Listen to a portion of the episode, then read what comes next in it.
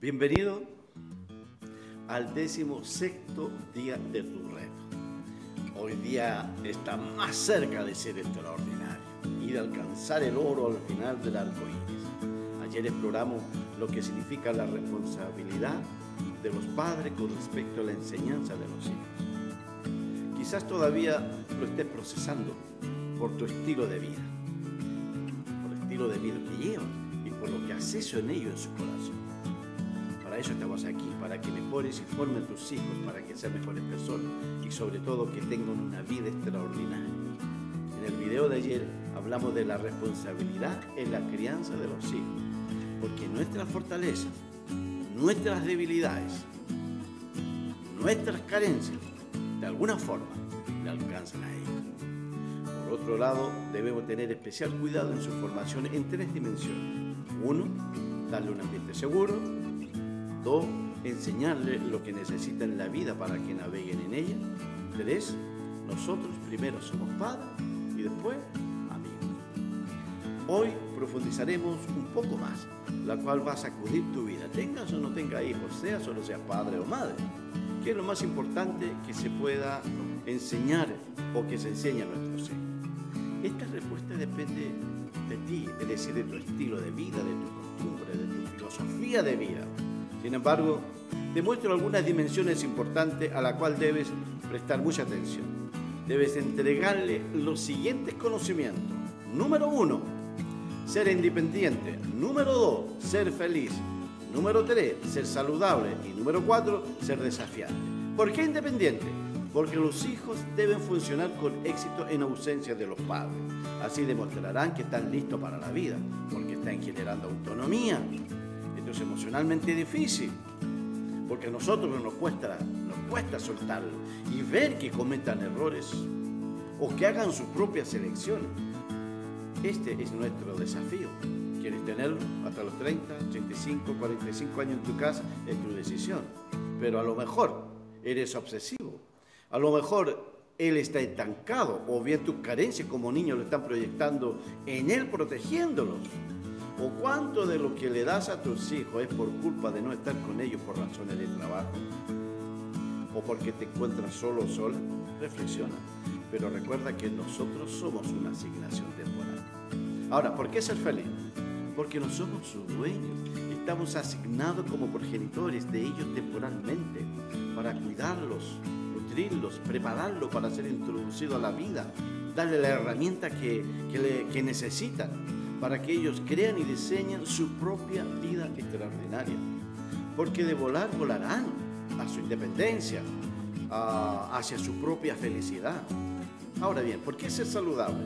El deber es criarlo saludable en el aspecto físico, emocional, mental y espiritual, para que no vivan en modo piloto automático, sino que todas sus acciones deben estar orientadas hacia una vida extraordinaria, donde su mente es el principal activo fundamental en su vida, para que todas sus pequeñas decisiones marquen su vida y hagan la diferencia. Y enseñarle que el tenerlo todo consiste en la calidad de sus decisiones, en las pequeñas decisiones, como un efecto acumulador para obtener no solo una vida extraordinaria, sino una salud extraordinaria. ¿Ah? Extraordinariamente sana, que han dependido de un cúmulo de decisiones pequeñas efecto acumulador. Ahora, ¿por qué ser desafiante?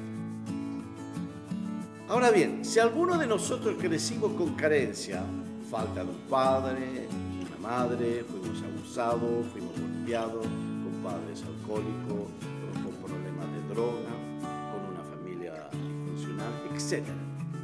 Y recién ahora estamos aprendiendo a rediseñar nuestra vida, no debemos sentir culpa ni victimizarnos Solo debes dar un sentido a tu vida y asombrarte de lo que puedes hacer, porque ya no andarás más como un sonámbulo en esta vida.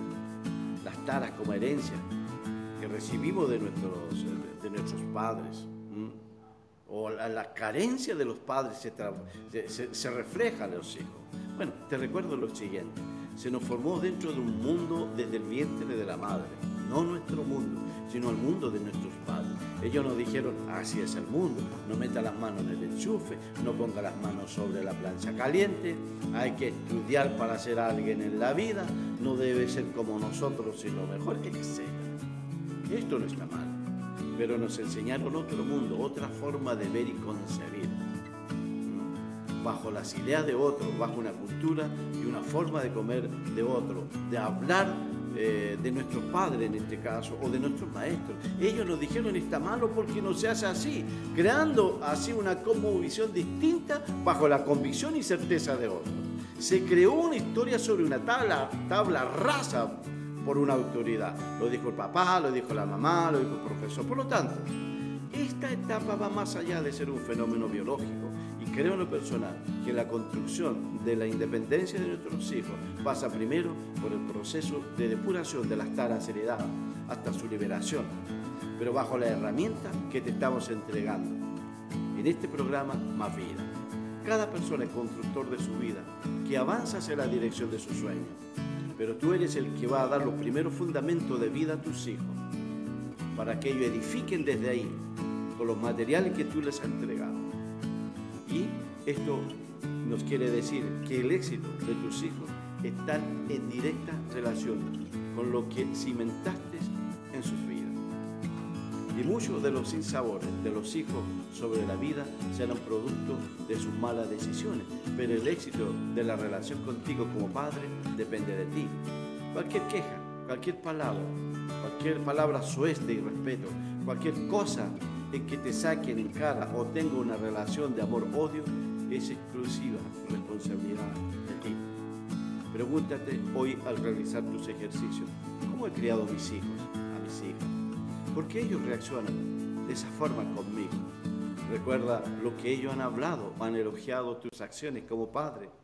¿De qué cosa te han agradecido de ti? No es lo que tú crees, sea objetivo o pregunta. ¿Qué cosas debemos mejorar como padre? Acciones, actitudes a los hijos, cómo soy en la casa, etc. ¿Cuáles son las palabras que más repito hacia mis hijos e hijas? ¿En qué área de tus hijos debes trabajar más? Tienes mucho que reflexionar. Gracias por tu tiempo. Nos vemos mañana. Bye.